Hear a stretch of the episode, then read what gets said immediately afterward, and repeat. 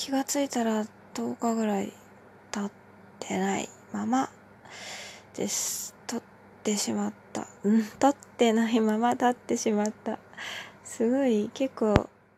なんていうか甘噛みっていうか口ふにゃふにゃだなってあのこの10日の間に自分のラジオトークを聞き返して思いましたね。なんか新着とかも言えてなかったし。1回目のやつを聞いてすごいななんかしゃべなんだろう。喋れてなくてびっくりした。いや初回なのにこんな感じの聞き聞きづらいなと思ってこれは失敗ですねって思ったんですけどどうなんだろう。次聞いてもうわーって思ったら消そうかな。そのねタイミングがあるのかもしれない。あと結構イヤホンで聞くかスピーカーで聞くかでも違ったりするのかな。とりあえずねあのー、何回か撮ってたんですけどだいたい開始3分ぐらい喋っていやーと思って。いやーこんな話を3分してどうするんだと思って消しちゃったんですけど結構ねやっぱラジオトークダラダラ喋る需要あるなって思って。というのも私が最近寝入りにラジオトークを聞いててやっぱ寝入りに聞けるぐらいのテンションで喋ってほしいっていうのがあってですね。えー、だから寝入りに聞けるぐらいのどうでもいい雑談をしとこうというそのえっ、とその回を普通に挟みながら、えー、自分が話したい話考えたいことも話していくっていうのがいいかもと思って。なんかうんでも聞き返してその回によってあなんかこのぐらいの喋り方が心地いいなっていう回とあなんかあなんか違うこのこのこの感じ。やっぱ結構音楽的な聴き方をしちゃうなって思いましたね自分が喋ってても。不思議だな。なんかそういう意味で確かに本当に人が合ってるときというかテレビ見てても本当に人によって内容よりもあのその人がどんな人でどんなテンションで、えー、どんな声色で喋ってるかっていういろん情報量の多さによってなんか喋ってる内容ってかなり、うん、聞こえてこないというか、まあ、テレビだとねテロップとかのせいであの嘘じゃないですかあのテロップが嘘つくから。あ、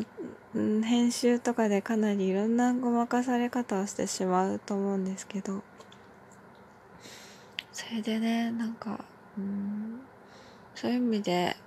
うん、でもなツイッターツイッターはさツイッターも結構流し読みツールだもんね。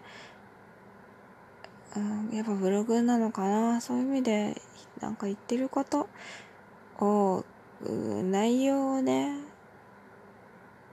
伝えたい、うん、いや聞きたい、うん、違うな。内容だけだったらブログ文字だけの情報の方がいいのかなとも思ったんですけど。でもねあの読むのって大変じゃないですか。あんまり長時間スマホを見つめていたくないっていうのもあって、えー、そうするとでも読み上げツールってやっぱりあれですよね。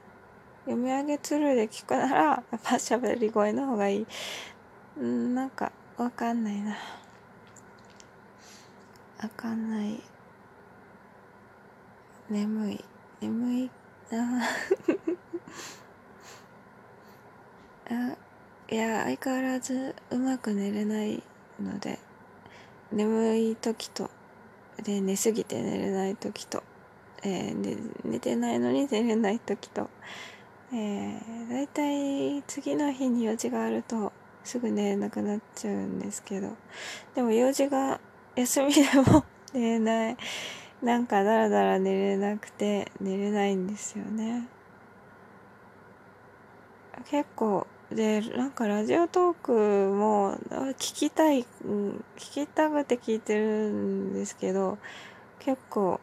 いい感じに寝寝れちゃったりして、えー、寝ながら聞いてると進んじゃうじゃないですか勝手に。えだからあのどこまで聞いたのかわからないっていうことにななっちゃうんですよね。でもあすんごい真剣に一言一句逃さず聞かないところに良さがあるじゃないですかだからえー、なんか聞あれ？これ聞いてないなと思ったらきあれ聞いた聞いてるわ みたいな感じになったりして。あでも普通に、うん、ラジオトークに限らず同じ回を2回聞いたりするじゃないですか。そうするとああ自分やっぱりちゃんと聞いてないなっていうことに気づきますね。あ映画もそうだけど1回でうんあれだけの情報量をああだってさ1年とかかけて作ってるわけですよ。1年分の情報量が2時間にまとまってるわけですけどそのそれを1回で覚えられるわけないよねっていうかある意味本当に映画を、えー、なんだろう余すところなく理解しようと思ったらそれは1年分の、えー、時間を費やす必要があるんじゃないかなっていう。あどうなんでしょう。作ってる側はさその作るノウハウがあるからうん1回で分かることがこっちは、えー、そのなんか知識が足りなくて理解できないとかって考えると あ1年あっても無理かもしれないですね。なんかまずうん素養がさあやばい本当にダラダラ喋りすぎて伸びまでしてしまった。これさどうしようかな。こういうのをとりあえず載せといて後で消すとか。これはあの、あれですねエアコンの音がどのくらい入るのかっていうのも、うん、夏はねもうさすがにエアコン切れないじゃないですか。だからそれかエアコンがうるさくないような部屋で撮るかですけど。うん涼しい。まあ外の生活音もね別に嫌じゃない。自然音の方が嫌じゃないですね。だから公園でね撮るのが人っ子一人いない公園とかで撮るのがいいのかなっていうのもあるんですけど。えー、どうなのかな。私そう一人で喋ってる人が好きって話したくて話し始めたんですけどすんごい